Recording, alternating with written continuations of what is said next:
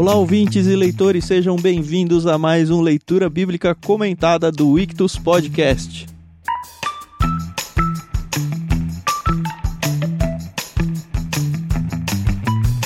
Eu sou o Thiago André Monteiro, arroba Vulgutan, e estou aqui, como você já sabe, com o nosso querido Tiago Moreira e a Carol Simão. E hoje nós vamos tratar do capítulo 8 do livro de Gênesis. Bom dia, pessoal! É bom dia, boa tarde, boa noite, né? Depende do horário que a pessoa tá ouvindo, né? Os áudios são postados pela manhã, mas é isso aí.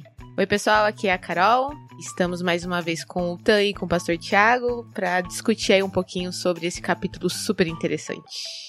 Muito bem, é bom estar com você novamente para a gente comentar o capítulo 8 aqui de Gênesis, chegando ao finalzinho aqui dessa narrativa do dilúvio, onde as coisas estão começando, as águas estão baixando e a gente vai poder sair um pouquinho dessa arca para voltar para a terra firme. Então é bom estar com você novamente. Mais uma vez eu agradeço o pessoal da Mundo Cristão que deu de presente aqui a autorização para a gente usar nesse projeto maravilhoso a NVT. Então a gente está seguindo se você não conhece, conheça nova versão transformadora da Mundo Cristão. E é o texto que a gente está usando aqui porque eu acho que ele talvez seja um pouco mais fluido para o propósito que a gente tem aqui nesse podcast, né? Que é simplesmente ir interagindo com vocês ao longo das leituras bíblicas de uma forma bem descontraída e tal. Eu acho que o texto combina com isso. No entanto, a gente traz bastante nuances de outras traduções e outras versões. Eu acho que na leitura de hoje isso vai ficar muito claro a diferença que tem entre uma e outra, numa opção que a NVT fez em relação a outras mais tradicionais, talvez seja a palavra certa. Mas não vamos colocar a carroça na frente dos bois.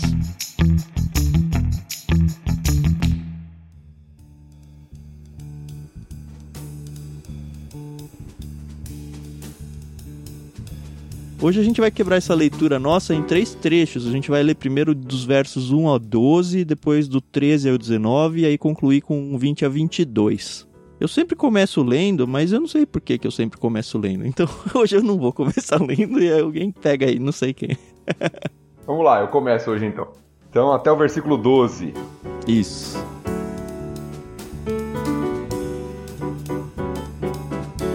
Então Deus se lembrou de Noé e de todos os animais selvagens e domésticos que estavam com ele na arca. Deus fez soprar um vento sobre a terra e as águas do dilúvio começaram a baixar. As fontes subterrâneas pararam de jorrar e as chuvas torrenciais cessaram. As águas do dilúvio foram baixando aos poucos.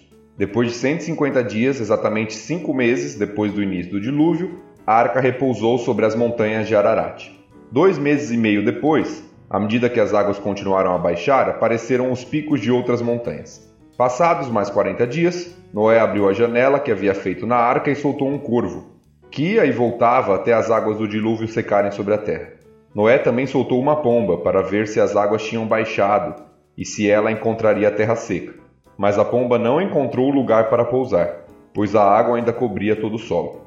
Então a pomba retornou à arca e Noé estendeu a mão e a trouxe de volta para dentro. Depois de esperar mais sete dias, Noé soltou a pomba mais uma vez. Quando ela voltou ao entardecer, trouxe no bico uma folha nova de oliveira. Noé concluiu que restava pouca água do dilúvio. Esperou outros sete dias e soltou a pomba novamente. Dessa vez, ela não voltou.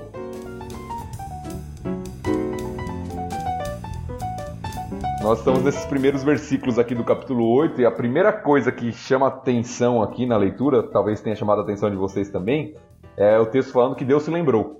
É bem bizarro, Sim. né? e pra gente é estranho isso, né? Nos dá a sensação, pela forma como a gente usa lembrar na nossa sociedade, de que Deus tinha esquecido e falou: tô esquecendo de alguma coisa. Ah, Noé! Né? É, olha o feijão no fogão lá, olha o bolo no forno, olha o Noé lá. Me distrair com, com a série da Netflix aqui, esqueci. Mas a ideia, obviamente, não é essa, né? Mas apesar de não ser essa, Thiago, é muito interessante, porque a gente vai ver que tem outros textos na Bíblia que também usam esse mesmo termo, inclusive vão ajudar bastante a gente a entender o que, que é isso, né? Mas uhum. ainda assim, com anos e anos de cristão, é esquisito demais ler esse texto, cara. Acho que é muito pelo que você falou, né? O uso da palavra na nossa sociedade, né? Sim. E aí, né, o Thiago até já mencionou a questão de outros textos, e eu quero só mencionar dois para ajudar a gente a entender até a questão aqui. Um que tá logo em seguida aí no capítulo 9, que a gente vai chegar aí em breve, que fala de quando Deus estabelece aliança. Ele Uhum. fala que ele se lembrará da aliança. No Uhum. capítulo 9, versículos 15 e 16, ele repete duas vezes. Ao olhar para o arco, né, que eu vou colocar no céu, eu me lembrarei da aliança, me lembrarei da aliança que eu tenho com vocês. E outro texto interessante do próprio Moisés, que o próprio Moisés escreve, é quando o povo está sofrendo no Egito. Uhum. E o povo está sofrendo lá em Êxodo 2, e aí Deus se lembra da aliança que havia feito com Abraão, Isaac e Jacó. É interessante notar isso, porque geralmente o termo, o texto aqui está lembrando de Deus agindo em favor do homem, e geralmente, não sempre, mas geralmente também está ligado a uma aliança que Deus faz com o homem. A ideia basicamente é: eu cumpro a minha palavra. Certo. Deus falou que ia salvar Noé, né? Deus Uhum. falou que iria salvá-lo do dilúvio. E agora Deus se lembra, né? Deus age para cumprir a sua palavra. É, ele antes tinha prometido e agora eu vou cumprir. É esse o lembrar, né? Uhum, exatamente. Um dos textos que me lembra muito disso e sempre me incomodou é lá em Gênesis 19, 29, quando ele tá falando do Abraão. Na verdade, ele tá lembrando aí do caso do Ló, que tava lá em Sodoma e Gomorra. E ele fala: Lembrei-me Uhum. de Abraão e vou salvar o Ló, né? E infelizmente na NVT eles não usam essa palavra aqui, mas para quem tá acostumado com traduções mais clássicas aí, você vai encontrar esse texto aí. E a mesma coisa aparece lá em Raquel. Deus se lembra de Raquel para ter José. Deus se lembra de Ana para ter Samuel. É sempre a mesma coisa, recorrente. Mas todos eles caem exatamente nisso que o Tiago falou, né? Deus mostrando que, olha, aquela minha palavra vai se cumprir e no momento de se cumprir eu vou atuar. Outra coisa que me chama a atenção no texto é que Deus fala que Deus se lembra de Noé e de todos os animais que estavam com ele na arca. Uhum. É interessante isso, porque nós não podemos cair nos extremos quando a gente fala da criação e dos animais. Hoje em dia nós temos um extremo de que trata o animal melhor do que o ser humano Uhum. na nossa sociedade. Mas tem o outro extremo de tratar o animal como um objeto ou algo ah, sem valor. E, e as escrituras né? mostram como criação de Deus que era boa e que o homem deve cuidar. né? Deus se lembra dos animais. Quando eu li esse texto, eu lembrei do texto de Jonas, como acaba o livro do profeta Jonas, que Deus fala: Não teria eu compaixão da cidade de Nínive, que tem não sei quantas mil pessoas e também muitos animais? Ah, eu nem lembrava dessa dos animais lá. Ó, Sim! Então termina assim, então. É é interessante notar isso. Deus se lembra não só de Noé, mas se lembra dos animais. Uhum. uhum. E aí depois disso Deus age. É interessante que depois que Deus se lembra, né, ele faz. Uhum. E aí, a partir do verso 2, a chuva para, né? As fontes subterrâneas se fecham. Lembra que tava jorrando água do solo, né? 40 Sim. dias ali acontecendo isso, então de repente se fecham todas as comportas aí. E é muito interessante pensar que, fala, ó, beleza, parou. Mas demorou mais 110 dias pra arca encalhar. Então choveu 40 dias, mais 110 dá os 150. A anotação básica que eu faço aqui, e aí fica aquela questão que eu falei que a NVT é bem diferente. A NVT ela vai mostrando textualmente os prazos, enquanto Uhum. as versões mais clássicas elas vão colocando o dia e o mês. Sim. Então a NVT já Uhum. faz a conta pra gente, né? Basicamente Facilita, é isso. Facilita, Uhum. mas Uhum. foge do texto que é o que tá escrito, né? É isso Sim, que é a sim. questão da, da escolha do tradutor, né? Porque ele não tá traduzindo aqui, ele tá interpretando. Uhum. É o que é chamado de tradução dinâmica, né? Uhum. Para facilitar para o leitor, você traz a mesma ideia sem se preocupar tanto com a literalidade, mas mais com o conceito ali, né? Sim. Sim. Então, de fato, para o leitor comum facilita. É, e nesses Uhum. casos aqui não muda tanto assim, mas é. É, a é- menos é que você esteja é querendo fazer uma cronologia certinha Sim. ali, o objetivo mesmo era justamente mostrar. Você viu que é a preocupação do matemático aí, né, Carol? Não, pois mas é. é porque quando eu tava lendo a NVT, eu falei, cara, eu lembro que eu ficava fazendo conta quando eu li esses textos, por que, que eu não tô precisando fazer isso mais? Aí eu fui no outro e falei, ah, dona NVT, espertinha você. A NVT ela trouxe um negócio que sempre me incomodou, que era o negócio do côvado. Nunca na minha cabeça entrou direitinho as medidas do côvado e aqui vem em centímetro. Eu falei, ah, maravilha. Eu acho que a NVI já não fazia isso, não? Acho que é NVI já. A ARA não. Acho que é NVI já. Eu sempre usei ARA. Eu nunca usei NVI. Pô, Carol, você nunca usou seu braço pra marcar um côvado? É só pensar no tamanho do seu braço. Não, não vale, porque era o tamanho do homem de um braço de estatura é. de um pois metro. É, é o antebraço, né? Do homem, é. Então. É maior, da eu Carol sou vai baixinha. ser menor. Mas é que as mulheres na época nem liam, né? As mulheres eram muito inferiores. Pois é. Voltando aqui ao texto agora, eu fiquei com uma dúvida. Quando eu fui fazer os meus estudos, nessa nossa versão, ela traz algumas referências embaixo, alguns dizeres, e aí falou aqui a questão sobre quando Deus soprou o vento, né? Até a gente entende que a arca ela tava ali meio parada, parou de chover, então possivelmente não ventava, e aí Deus soprou o vento. Na própria NVT fala que esse vento é a mesma palavra traduzida para espírito. Legal, né? E aí, é o Espírito Santo? Faz parte da Trindade ou Eu acho que não. É, eu acho que é Uhum. forçar demais também. É, a palavra é a mesma, ruá, que é a mesma palavra que o Moisés usou lá para o Espírito de Deus em Gênesis capítulo 1. Uhum. Tá.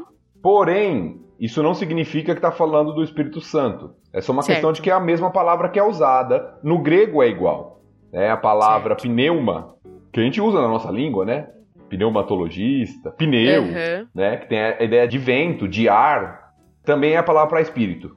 Então era a mesma Certo. palavra que era usada, mas o que diferencia se é Espírito Santo ou espírito ou humano ou vento é o contexto. Uhum. Uhum. Certo. Quando eu tava lendo isso, eu me lembrei dos anjos que vão aos quatro cantos do mundo lá em Apocalipse, com o objetivo de parar o vento e ele fica segurando até que Deus fala: "Não, pode deixar a coisa voltar". Uhum. É, sim, só me lembrei, mas a questão de que Deus tem a soberania tá nisso, né? De ventar ou não ventar e tudo mais.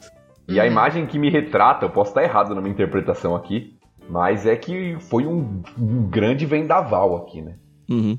Ah, sim. A intenção era de ajudar a baixar as águas. Tiago traçou bem aí o, o movimento do texto, que as águas começam a baixar. Cinco meses ali, 110 dias para ir baixando todas aquelas águas, elas começam lentamente a baixar. E o sopro de Deus, né, a força de Deus, para fazer aquilo que ele queria naquele momento. Assim como a chuva veio de maneira forte para inundar a terra, agora Deus usa o seu vento, seu sopro, para baixar aquela chuva, né? Isso é interessante, Deus, É. Deus agindo para fazer e desfazer aquilo de acordo com o seu tempo e a sua vontade, né? Então, esse negócio de tempo de Deus que é muito importante, né? Porque às vezes a gente pensa, ah, não, Deus pode fazer as coisas instantaneamente, e claro, ele pode, né? Uhum. Mas ele tem um plano, né, traçado. E é tudo no tempo dele, né? Não é nem antes nem depois, É. é, no tempo dele, Ele né? podia dar um estalo e a água sumir, né? Já pensou? Fazer lá, né, abrir o ralo, né? E a água ia escoar, mas ele falou: não, vocês vão ter que esperar mais um pouco, né? E não fala o que acontecia dentro da arca, né? Mas. Mais um pouco, ele ficou 40 dias chovendo, ele ficou quase um ano só esperando. Depois esse, disso. né? Isso é algo que a gente vai chegar, né? Isso aqui a gente tá adiantando o texto, mas Noé ficou mais tempo na arca depois que as águas tinham baixado do que tempo na arca chovendo e com as águas baixando. Nossa, isso dá, um, dá uma aplicação para nossos dias de coronavírus aqui que eu vou te falar, viu? A gente tinha lido lá no Clube Ictus, leu, né, A Peste do Albert Camus. A gente leu no comecinho da pandemia, que é a história de Foi. um país lá, nem é um país, é uma, uma cidade, cidade. né? É. Que tem uma peste, tipo uma peste começa com ratos e tal, e eles são isolados do mundo e tal. Eu lembro que eles ficam um pouco mais de um ano até abrir as portas da cidade de novo, sabe? E como a gente tava no começo da pandemia, eu falei, cara, será que esse negócio vai demorar um ano, né? E já passou de um ano, né? A gente já tá em tempos de pandemia, mais ou menos o tempo que o Noé ficou na arca. Sim. Pois é. Enfim, estamos presos É aqui, cada um na sua arca. Eu não sei quando você tá ouvindo esse podcast, né? Mas lá em 2020, em 2021, teve um negócio chamado pandemia do coronavírus, né? Coronavírus. É, Ah, todo mundo vai saber isso. Os livros de história É. vão mostrar. Ah, exatamente. Mas enfim, a arca ela encalha, né, nas montanhas do Ararat, que se você for atrás do Google Maps aí, você vai descobrir que isso aí fica do lado bem leste assim da Turquia, já quase na Armênia. E é uma cadeia de montanhas, na verdade, não é Isso. uma montanha. Geralmente a gente ouve, né? Monte Ararat, como se fosse uma montanha, né? É, é. A tradução aqui ajuda, né? É, é uma região. As Uhum. montanhas de Ararat. E aí você tem altitude aí de pouco mais de 5.100 metros. Então é um negócio bem alto. Eu queria muito que esse monte fosse, sei lá, já pensou que legal? O monte lá de Jerusalém, o monte onde Abraão vai sacrificar Isaac. Ia ser muito legal se fosse encalhado ali, né? Mas não foi.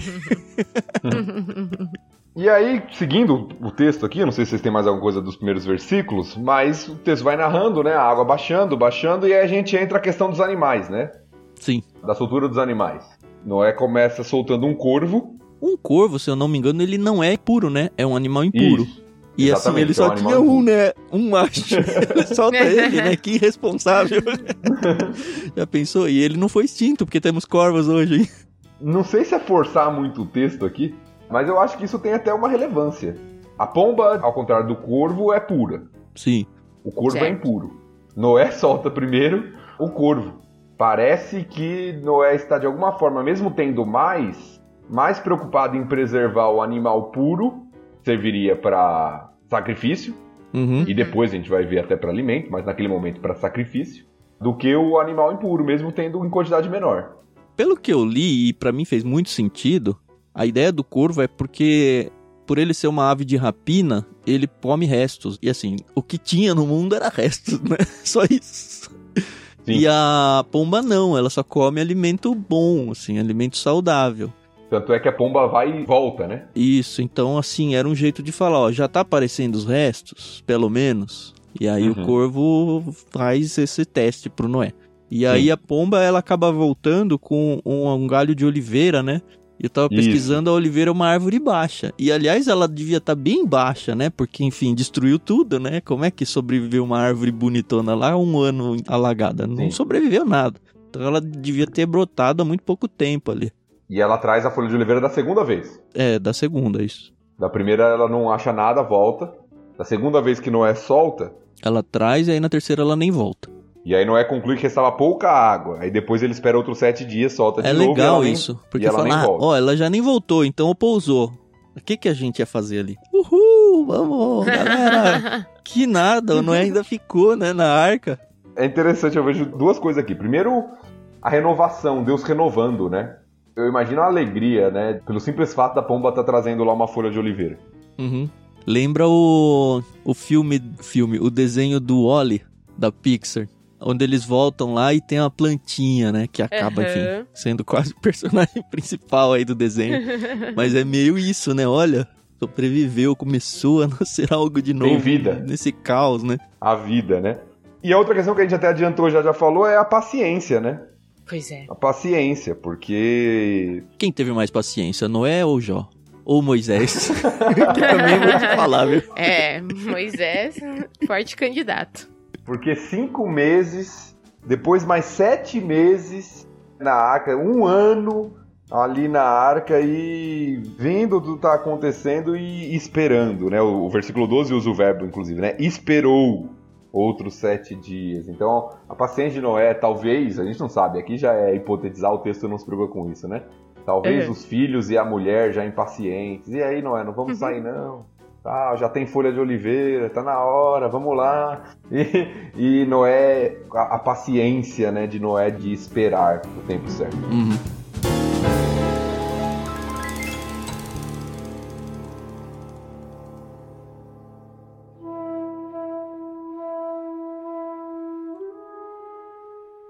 Dá pra seguir na leitura já, né?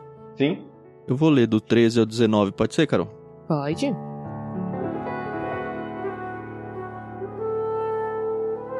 Noé tinha completado 601 anos. No primeiro dia do novo ano, dez meses e meio depois do início do dilúvio, quase não havia mais água sobre a terra. É quase, né? Que legal. Noé levantou a cobertura da arca e viu que o solo estava praticamente seco. Mais dois meses se passaram e, por fim, a terra estava completamente seca. Então Deus disse a Noé: Saiam da arca, você, sua mulher, seus filhos e as mulheres deles. Solte todos os animais, as aves, os animais domésticos e os animais que rastejam pelo chão, para que sejam férteis e se multipliquem. Noé, sua mulher, seus filhos e as mulheres deles desembarcaram, todos os animais grandes e pequenos e as aves saíram da arca, um casal de cada vez. Demorou bastante, né? Eu, eu gosto de números que vocês já estão ligados, né? E eu gosto da ideia de pegar as datas do primeiro mês e tal. Então a minha marcação é que, olha, tudo começou no dia 17 do 2. Eu não vou dizer fevereiro aqui porque a contagem judaica é outra, mas o 2 vale. Uhum. Então tudo começou no dia 17 do 2. 17 do 2 começou a chover. 17 do 7 a arca encalhou. Dia 27 do 3, teoricamente, acabou o dilúvio, 40 dias. Isso. Uhum. Mas ó, do mês 2 ao mês 7 encalhou e aí você fala, beleza, uma esperança. Batemos em terra firme aqui. E aí no dia 27 do 2, a terra estava seca. Do outro ano. Passou um ano mais 10 dias, a terra estava seca. Seu calendário tem 30 ou 31 dias? Pelo que eu pesquisei aqui, o deles é 30 dias certo. Sim. Certo. Ah, mas assim, a proximidade ao nosso calendário é muito grande, Uhum. então dá pra gente Uhum. pensar aí, fazer uma, uma tradução pro nosso contexto aí. Mas eles ficam um, um ano e dez dias, e se a gente for considerar os sete dias lá, que lá a gente tinha discutido, ah, entrou, ficou na arca, ou ficou entrando e saindo, é um ano e 17, mas é um ano e meio mês, um pouco, ter 10, 15 dias aí, Uhum. só num contexto de arca. E é interessante que no versículo 15, Deus é que diz para Noé, abre. Do mesmo jeito que Deus tinha falado, eu fecho a porta, é Deus Uhum. que fala, ó Noé, agora você pode sair. O que talvez responda um pouco essa angústia aí. Eu não sei o quanto que Noé se comunicava com Deus, aliás, o quanto que Deus se comunicava com Noé, como ele fazia com Moisés, a gente vai ver isso mais adiante. Mas de alguma forma o Noé sabia, ó, agora Deus falou que é pra sair. E aí vamos sair. É interessante demais isso aqui, porque eles ficaram um mês, né, um pouco mais de um mês na chuva e 11 meses sem chuva. É muito tempo para esperar, né? É, na nossa sociedade, né, imediatista, é muito tempo esperando, né? Imagine dentro de uma arca com um monte de animal, né, sem poder é sair. tudo gente sujo, fedendo. Imagine a, a dificuldade, né? A gente fala nos nossos dias, né? Situando aí o contexto, não sei quando você está ouvindo isso, né? A gente está no meio da pandemia, como o Thiago falou, né? A gente está falando das pessoas com ansiedade, né? É. Tendo as suas é, emoções é, afetadas, né? Muitos fingindo que nem existe mais pandemia e seguindo a vida. É, É. por causa que não podem sair de casa, onde você tem às vezes todo o conforto, internet, televisão e tudo que você precisa aí dentro da sua casa, não é na arca por um ano, cheio de animal ali, olhando pra fora e não chovia mais, e agora quando ele vai sair, é, é muito interessante isso, né? E ver a submissão de Noé, ele só sai da arca quando Deus manda ele sair. Uhum. Uhum. É uma lição pra gente, né? Quando que a gente tem que fazer as coisas, né? É. Se você for pensar na parte prática, imagina a quantidade de mantimento que ele teve que ter na arca pra aguentar todos os animais do mundo. que é isso, né? Que ficou Pois é. por um ano, sem poder ir no mercado. O que eu acho interessante é que aqui em nenhum momento fala que a Terra ela tava diferente visualmente, né, falando. Eu lembro que eu tive um aluno na escola bíblica que ele chegou e falou assim: "Tia, mas onde enterrou quem morreu?" E Deus fez nascer tudo de novo. E assim, eu falei, são coisas que a gente vai ter que anotar pra perguntar pra Deus lá no céu. Mas é isso, não fala, né? O que aconteceu, a gente sabe que, obviamente, Deus cuidou de tudo isso, mas não fala que se a terra tava diferente visualmente, se tava mais verde, se tinha mais árvore, nada disso, né? Mas é interessante a cabeça de uma criança, né? Ele tinha sete anos na época, de começar a pensar nessas coisas, né? O que aconteceu com quem morreu, né? É porque a gente romantiza muito a história, né? Mas talvez Noé, quando saiu da arca, teve que conviver com alguns cadáveres ali, viu? É, Ah, é? pode ser, né? Não só de pessoas, como de animais, né? Uhum. Então a gente romantiza a história do dilúvio, mas a gente tem que lembrar que é um juízo, né? E talvez Noé teve que conviver com isso. E sobre a questão de Deus falando com Noé, o texto não fala, né? Uhum. Então não dá pra gente bater o martelo. Mas é possível que durante esse período que Noé estava na arca, Deus estivesse em silêncio. Sim. Uhum. Era uma época de juízo, né? É, às vezes a gente quer tanto e busca nos nossos dias, às vezes até não ouvir a voz de Deus e tal. E às vezes Deus ele fica em silêncio. Né? A gente não sabe se foi isso que aconteceu ou não. Estou hipotetizando aqui. Uhum. E se for, a paciência e a submissão de Moisés é, se torna ainda maior. Não é? Ei! de Noé, né? Se torna ainda maior. Falando nesse negócio de silêncio, eu também quero indicar um outro livro. Ele é escrito sob a visão jesuíta, né? De um, um cara católico e tal. Que inclusive se chama Silêncio. Uhum. Que é justamente isso. O livro fala sobre uma época lá no Japão, que vão os padres para tentar fazer missões lá e tal. Só que lá rola perseguição, lá rola martírio dos cristãos, de quem se converte lá, próprios padres e tudo. E o livro todo fica brigando justamente com essa questão do silêncio de Deus. Será que Deus não tá vendo tudo isso, sabe? É, a gente está fazendo tudo aqui em nome dele, a gente está dando as nossas vidas. Esses cristãos aqui, eles se convertem para serem mortos logo em seguida pelo governo. E Deus não se mostra, Deus não faz nada. E de fato, tem situações na nossa vida que parece que Deus fugiu, assim, sabe? Ele foi ali viajar e se esqueceu de nós naquele contexto de, uh, agora eu me lembrei, e aí ele aparece de novo, sabe? Mas eu acho que é, é uma lição para a vida nossa, assim, vencer esses momentos. É, realmente. Eu falo isso de modo pessoal, a gente tá passando por isso aqui em casa. Meu esposo tá desempregado há quatro meses. Ele tá desde o início da pandemia em casa, porque ele é do grupo de risco. E aí, no finalzinho do ano, ele acabou sendo dispensado.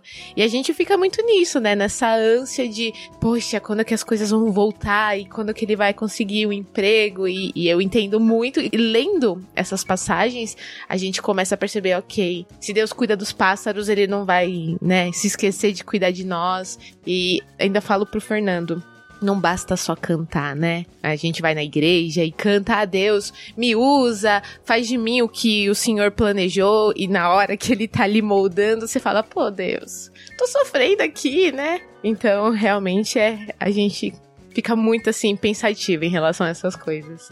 É, não é fácil. É. Mas enfim, eles saem da arca, Deus manda eles sair, eles saem, e aí vem de novo, né, o que já tinha aparecido lá no capítulo 1, verso 22, a ordem para se multiplicarem. E eu fico pensando aqui que a coisa talvez não seja mais tão fácil como era antes. Pensando primeiramente nos animais. A gente tem aqui um casal de cada animal. E a impressão que dá na narrativa da criação do Gênesis é que Deus criou muitos animais de várias espécies. Ele não criou um casal de cada espécie. Ele fala que encheu os mares com seus enxames e tudo. Eu acredito que assim, ele criou muitos leões, muitas girafas, muitos e agora tudo tem que partir de dois. E voltando para o ser humano, a gente vai logo perceber que a longevidade é muito mais baixa. Ela começa a cair drasticamente em relação à, à época de Adão e Eva, onde as pessoas viviam 900 anos tranquilamente. E uhum. cabia tempo para ter muito mais filho, né, né? Nesse intervalo de tempo de vida aí. Então a coisa vai. Eu acho que vai ser um pouco mais difícil. No entanto, é bem sucedido. Outra coisa que ninguém nunca, nunca vi ninguém falar, mas eu fiquei aqui pensando, falei, olha, eles ficaram um ano lá, os filhos do Noé com as suas esposas, o próprio Noé com a sua esposa, e não teve nenhum nascimento na arca, né? É. Eu nem é sei verdade. se não teve de animais, né? Não sei, a Bíblia não fala. Não fala. Apesar de alguns sugerirem que os animais, ou boa parte deles, hibernaram, né? Na É, arca, também não dá pra várias saber, né? teorias, né? Você Sim, tem animais aí teorias. com um intervalo de gestação super curto, né? Já pensou coelhos? Quantos coelhos tinha depois que saíram da arca? Sabe? Sim. Mas de fato são perguntas que o texto não nos responde, né? São todas Uhum. teorias aí que a gente vai percebendo. Eu gosto desse negócio que a Carol falou, da gente tentar preservar essa mente da criança. Porque quando a criança ouve uma história, pra ela é tudo verdade, ela vive aquilo. Quando a gente vem pra vida adulta, infelizmente a gente perde isso. E inclusive perde isso em textos que são narrativas históricas, né? E a gente romantiza, a gente torna ficção. E não é, aconteceu mesmo. Então vamos tentar trazer essa, essa simplicidade da criança, o olhar da criança, tentar realmente imaginar como é que foi viver um negócio desse, né? É. Aí eu tinha um aluninho que ele fazia cada pergunta assim. E aí eu amava dar aula pra ele. Agora ele já é grande, ele já, já tem 18 anos. E, obviamente, ele não tem mais essa coragem de vir perguntar certas coisas. Mas eu lembro que eu me preparava, eu falava, nossa, o Natan, ele vai estar na sala, eu tenho que me preparar. Sabe? Era muito bom. Eu dei um ano aula pra criança na igreja, depois os caras me demitiram, porque eu acho que não deu muito certo, entendeu, cara? É, eu não daria certo também, cara.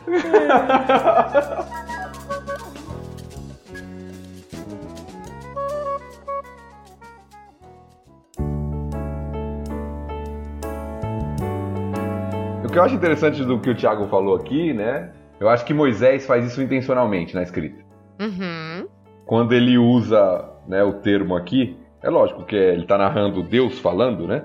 Mas a ideia de ser fértil e se multiplicar pela terra. Ele está voltando intencionalmente lá a Gênesis, né? Uhum. A a mesma ordem de Gênesis. É como se Deus estivesse falando assim: ok, vamos recomeçar. É o reboot mesmo. então, uma nova oportunidade, uma recriação. É. A mesma ordem dada lá atrás, agora é dada novamente. Vamos recriar, né? Vamos recomeçar. Isso é interessante, né? Nos mostra Deus com a sua misericórdia dando uma nova oportunidade, né? Pois é, talvez Noé falou assim pros filhos: façam direito agora, entendeu? É, a gente vai ver que o Khan acho que não tava nessa conversa. Pois é. E outra coisa que me chama a atenção, e é a última que eu tenho dessa parte aqui, eu gosto quando o texto narra assim, porque pra mim me dá a impressão de tá destacando algo. Porque o versículo 15 faz assim: Deus disse a Noé: Saiam da arca, você, sua mulher, seus filhos, as mulheres, solte todos os animais. E aí, versículo 18: Noé, sua mulher, seus filhos, as mulheres deles desembarcaram. Todos os animais, grandes e pequenos. Ou seja, o texto repete.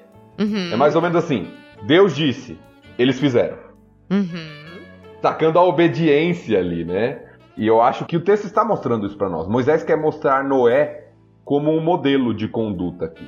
Né? Um modelo de alguém que anda com Deus. Sim. Certo. Até nas ordens mais simples, né? Mais diretas, óbvias. Qual é a marca de alguém que anda com Deus? Obediência. Eu acho que o texto está querendo mostrar isso pra gente. Qual é a marca de alguém que anda com Deus? É alguém obediente. É alguém que considera o Senhor. É, e relembrar isso na nossa época é importante, porque as pessoas pensam no relacionamento com Deus muito místico até. E é lógico que envolve emoções nosso relacionamento com Deus. Deus nos criou com Uhum. emoções. Mas uma das marcas que a Bíblia coloca de alguém que anda com Deus é que ele é obediente à sua palavra. E é uma das coisas que mais agrada a Deus, né? Muito mais do que o louvor, muito mais do que os sacrifícios. É simples obediência. É.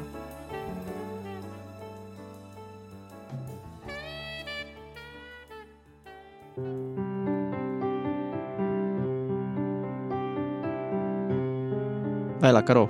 Então vamos encerrar aqui do versículo 20 ao 22.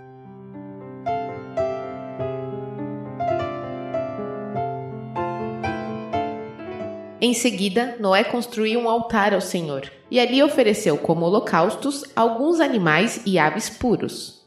O aroma do sacrifício agradou ao Senhor, que disse consigo: Nunca mais amaldiçoarei a terra por causa do ser humano, embora todos os seus pensamentos e seus propósitos se inclinem para o mal desde a infância. Nunca mais destruirei todos os seres vivos. Enquanto durar a terra, haverá plantio e colheita, frio e calor, verão e inverno, dia e noite.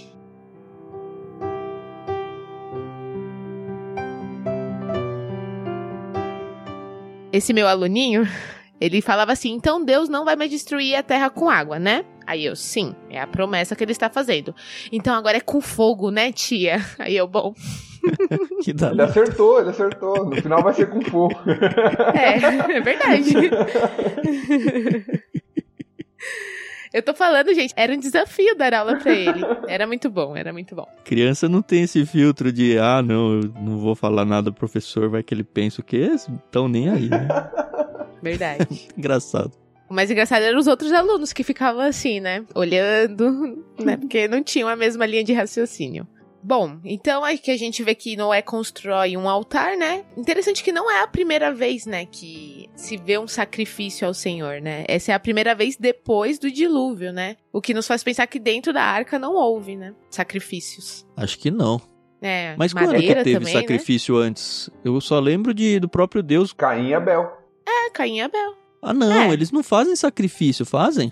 Abel oferece sacrifício de cordeiro. E É Caim de verdade. fruta. Ah, ele sacrifica. Eu tinha lido em algum lugar que. eu- Ah, não, é o primeiro altar mencionado na Bíblia. Isso. Não é o a primeira primeiro vez que a palavra sacrifício. altar aparece. Ah, tá certo. É É a verdade. primeira vez que a palavra altar aparece. Apesar de Uhum. que o sacrifício, o conceito já existia. Primeiro Deus sacrifica, quando Adão e Eva pecam, né? Pra fazer a Uhum. pele de Pra animais pra, fazer a eles. né? pele.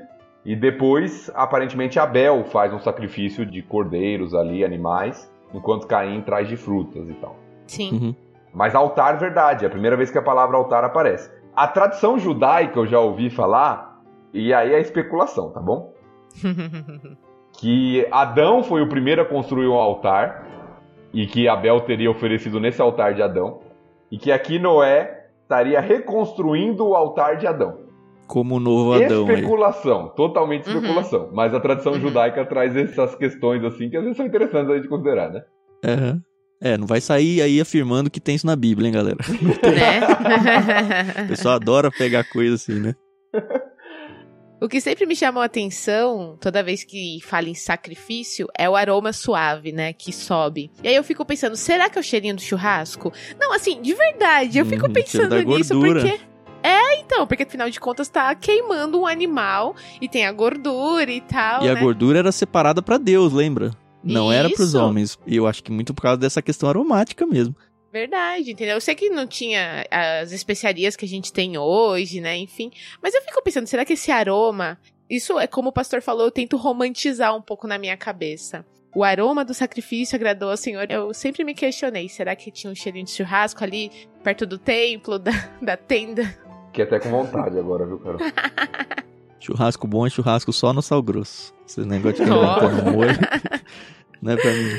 Mas assim, eu pesquisei um pouquinho sobre esse negócio de aroma. Na verdade, o literalmente o texto diz o Senhor sentiu o aroma doce. Suave, algumas versões trazem. Isso. É. A ideia disso é que significa que Deus tinha aceitado o sacrifício de Noé. Uhum. Que Deus se agradou do seu ofertante. Vamos pensar assim. Que é como a NVT traz, né? Agradou ao Senhor. Isso, então. A ideia do sacrifício aí é um reflexo da pessoa que está sacrificando. Porque a gente vai ver lá em Levítico, por exemplo, tanto Deus explicando isso e falando que ele se agrada em textos muito similares a esse, quanto uhum. o contrário, onde ele fala, olha, esses isso tem acho que em Isaías também, que ele fala, olha, o cheiro desses seus sacrifícios já me enjoa, já me enoja. Mas não é porque a gordura é de um animal ruim, é porque a vida da pessoa que está ofertando não tá coração, condizente né? com aquilo que ela tá oferecendo a Deus. Uhum. E se a gente for, é que é um paralelo muito lindo da Bíblia, né? Eu tô indo lá para Efésios, capítulo 5, no comecinho. Eu vou começar do verso 1. Portanto, como filhos amados de Deus, imitem-no em tudo que fizerem. Vivam em amor, seguindo o exemplo de Cristo, que nos amou e se entregou por nós como oferta e sacrifício de aroma agradável a Deus. Então, assim, todo sacrifício no Antigo Testamento é um reflexo do próprio sacrifício que Cristo vai fazer aí no Novo Testamento na cruz. E é justamente isso, é Jesus é o sacrifício de aroma agradável ofertado em favor de nós, como a gente vê lá em Efésios. Então, se a gente tem bem enraizado na mente essa questão do sacrifício como aroma agradável para Deus e didaticamente até, né, Deus fez isso ao longo da história dos judeus aí, quando de fato isso vem para se cumprir em Cristo, a coisa ganha uma densidade muito maior. Muito maior, é verdade. Concordo. E é importante isso que o Thiago falou, porque às vezes a gente se prende muito à questão do sacrifício, mas a postura daquele que oferta, do ofertante, é muito mais importante para Deus do que o conteúdo do sacrifício em si. Uhum. Sim. E entender isso é importante. E é legal que o texto nos narra, parece algo imediato. O texto narra, né? Em seguida, ou seja, qual foi a primeira coisa que Noé fez quando saiu da arca? Ele adorou. Foi a primeira coisa. Imagine, você ficou um ano dentro da arca, né? O que você quer fazer? A primeira coisa que Noé faz, ele adora. Isso revela o coração de Noé uhum. e a percepção dele, né? a gratidão dele pela salvação que Deus tinha dado a ele. Isso leva a uma nova aplicação para a gente, que toda adoração genuína ela vem de uma compreensão da salvação que Deus outorgou a nós. Verdade. Então eu adoro verdadeiramente quando eu entendo o que Deus fez, o que Cristo fez na minha vida. E Deus continua olhando para os nossos corações. A gente uhum. não faz hoje mais o sacrifício de animais, porque o sacrifício de Cristo foi o, o último aí, tanto no sentido cronológico quanto no sentido de não é mais necessário, né? Uhum mas a nossa adoração continua, o princípio continua igual, igualzinho. Uhum. E Deus continua, tanto em nossas orações, as nossas adorações, os nossos louvores, o que importa para Deus é o nosso coração. E da mesma forma que ele achava nojento o cheiro de alguns sacrifícios por causa do coração das pessoas que estavam sacrificando, a gente vê textos no Novo Testamento e até no Antigo, onde ele fala: Olha, eu tapei os meus ouvidos, eu não tô nem ouvindo a sua oração. Você não tem nem moral aqui diante de mim para vir falar. E isso não quer dizer que, ah, eu estou em pecado e então eu não tenho moral diante de Deus para orar. Muito pelo contrário. Ele vai olhar o seu coração arrependido. Agora, se você está fazendo o seu louvor, a sua adoração, a sua devoção num jeito pro forma, onde você está pouco se lixando para a sua conduta de vida e tal, Deus não está muito satisfeito com essa sua adoração, com esse seu sacrifício de louvor, né? Que a gente vai ver isso no Novo Testamento também. Forte, hein? Mas verdadeiro, é verdade. É, sim. Só o detalhe que a gente já tinha citado antes, só para lembrar, o sacrifício é de animais puros. Isso. Animais e aves puros. Que a gente já lembra da provisão que Deus tinha dado na própria ao enviar mais animais desse tipo na arca, que já Uhum. visava a adoração posteriormente, né? O que eu acho interessante agora, assim, indo pro final já do texto, depois que Noé, ele sacrifica e Deus se agrada, aí ele fala, né, nunca mais amaldiçoarei a terra por causa do ser humano, embora todos os seus pensamentos e seus propósitos se inclinem para o mal desde a infância. E aí eu falei, puxa, Deus sabe, né, que ele fez, né, ele permitiu que houvesse o dilúvio e que apenas Noé e sua família entrassem, mas ele sabia, né, que infelizmente o pecado tá muito, né, dentro de nós, né, desde a infância, né. E ele fala, não vou mais destruir, não vou mais amaldiçoar, né, no caso. E eu gostei bastante da tradução aqui. A maioria Aham. das versões trazem porquê, e eu acho que o embora dá mais a ideia mesmo. Sim. Eu nunca mais amaldiçoarei a terra, embora o ser humano continue o mesmo. É, é- é o que Deus está falando aqui, porque ele deu o dilúvio, e a expressão lá no capítulo 6, versículo 5, antes do dilúvio, é que Deus iria destruir a terra, porque a perversidade dos seres humanos na terra tinha aumentado, e todos os seus pensamentos e propósitos eram inteiramente maus. E aqui Deus volta a esse tema, pós-dilúvio. Eu não mais amaldiçoarei a terra, embora todos seus pensamentos e propósitos se inclinem para o mal desde a sua infância. Ou seja, a natureza do homem não mudou É. por causa do dilúvio, mas Deus, com a sua misericórdia e por causa da sua aliança, da sua fidelidade, não porque o homem vai melhorar, não porque os homens depois do dilúvio são melhores, não. Que ficou de é, castigo e agora na mesma- aprendeu, né? Não- é, eles continuam na mesma condição, mas Deus, pela sua fidelidade e misericórdia, ele vai, não vai mais julgar a terra dessa forma. E o homem vai mudar, Tiago? Graças a Deus na glória celestial, sim. Amém, amém, amém. É claro que aquele que foi salvo em Cristo, ele já está num processo de mudança. Sim. Aham. Mas ele ainda tem essa natureza desde a sua infância. Exato. E, e a luta constante. Eu gosto do texto de Efésios, você leu um texto de Efésios 5, eu gosto do texto de Efésios 5 que mostra que Cristo, com a sua noiva, né, com a sua igreja, está santificando para um dia apresentá-la como igreja gloriosa, sem mácula, sem ruga. Nós estamos num processo, nossa natureza continua ainda pecaminosa, mas um dia tudo isso passará e essa realidade mudará. amém. Que dia que será, hein? É que nem você achar que, por causa da pandemia, né? O pessoal fala assim, ai, depois da pandemia, o novo normal, as pessoas vão estar melhores e vão estar. não vão, gente, não vão. Isso é uma ilusão. Infelizmente. Elas né? não estão É, melhores nem durante a pandemia, né? Pois é. Essa ilusão existe, Carol, porque as pessoas pensam que o homem tem capacidade de mudar por ele mesmo. Ah, verdade. se eu tiver uma grande lição, se eu tiver uma grande. Aí eu vou ser diferente, a minha natureza mudará. E a gente faz isso em educação de filhos, muitas vezes. Uhum.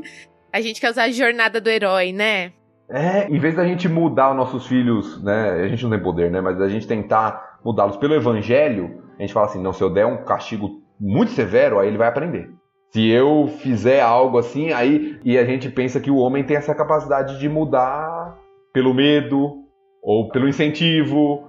Sim, Ele só muda por um coração transformado por Deus. verdade.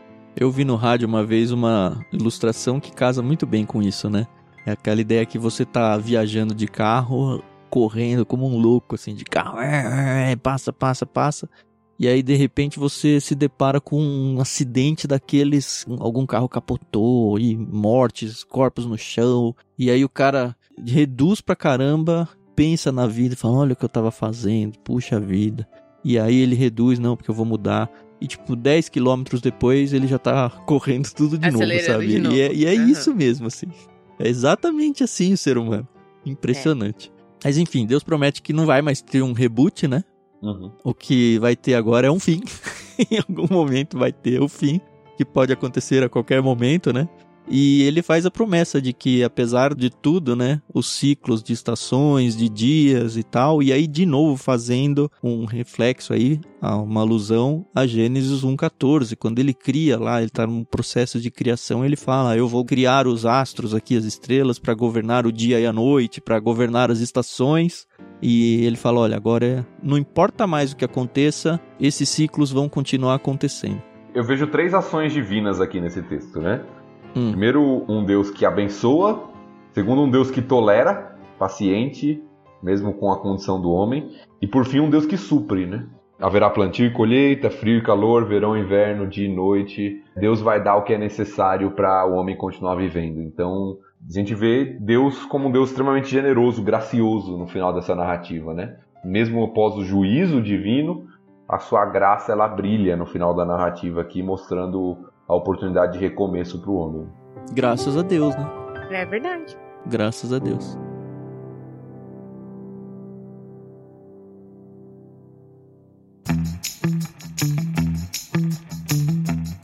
E foi essa a nossa leitura do capítulo 8. Mais um capítulo curto, mas a gente vai longe, a gente divaga, a gente se diverte, a gente chora e ri, né? É uma delícia passar a Bíblia assim, desse jeito devagarzinho e degustando as coisas. Eu espero que você que está ouvindo a gente esteja conseguindo aproveitar essa experiência junto com a gente.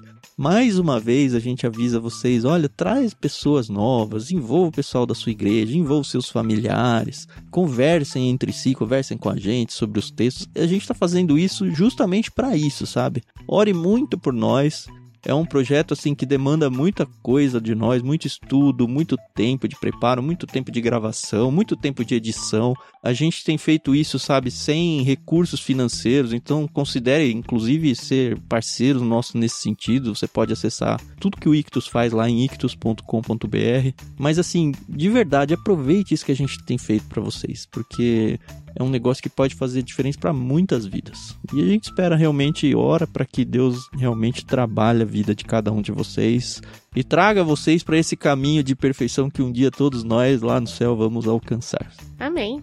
É isso. A gente volta no próximo episódio com o capítulo 9 de Gênesis. Tá andando, né, galera? Tá andando. Sim. Legal, então. Obrigado pela presença mais uma vez, Carol, Thiago, ouvinte. Obrigado por chegarem até aqui e até a próxima. Isso aí, pessoal. A gente se vê no próximo episódio. Até mais. É isso aí, pessoal. Obrigado aí por estar conosco novamente. Gostei das palavras do Thiago no final aí. Esse projeto existe porque nós acreditamos que isso pode ser útil e edificante para a sua vida. Então compartilhe isso, esteja envolvido e seja abençoado aí pela palavra do Senhor. Deus te abençoe.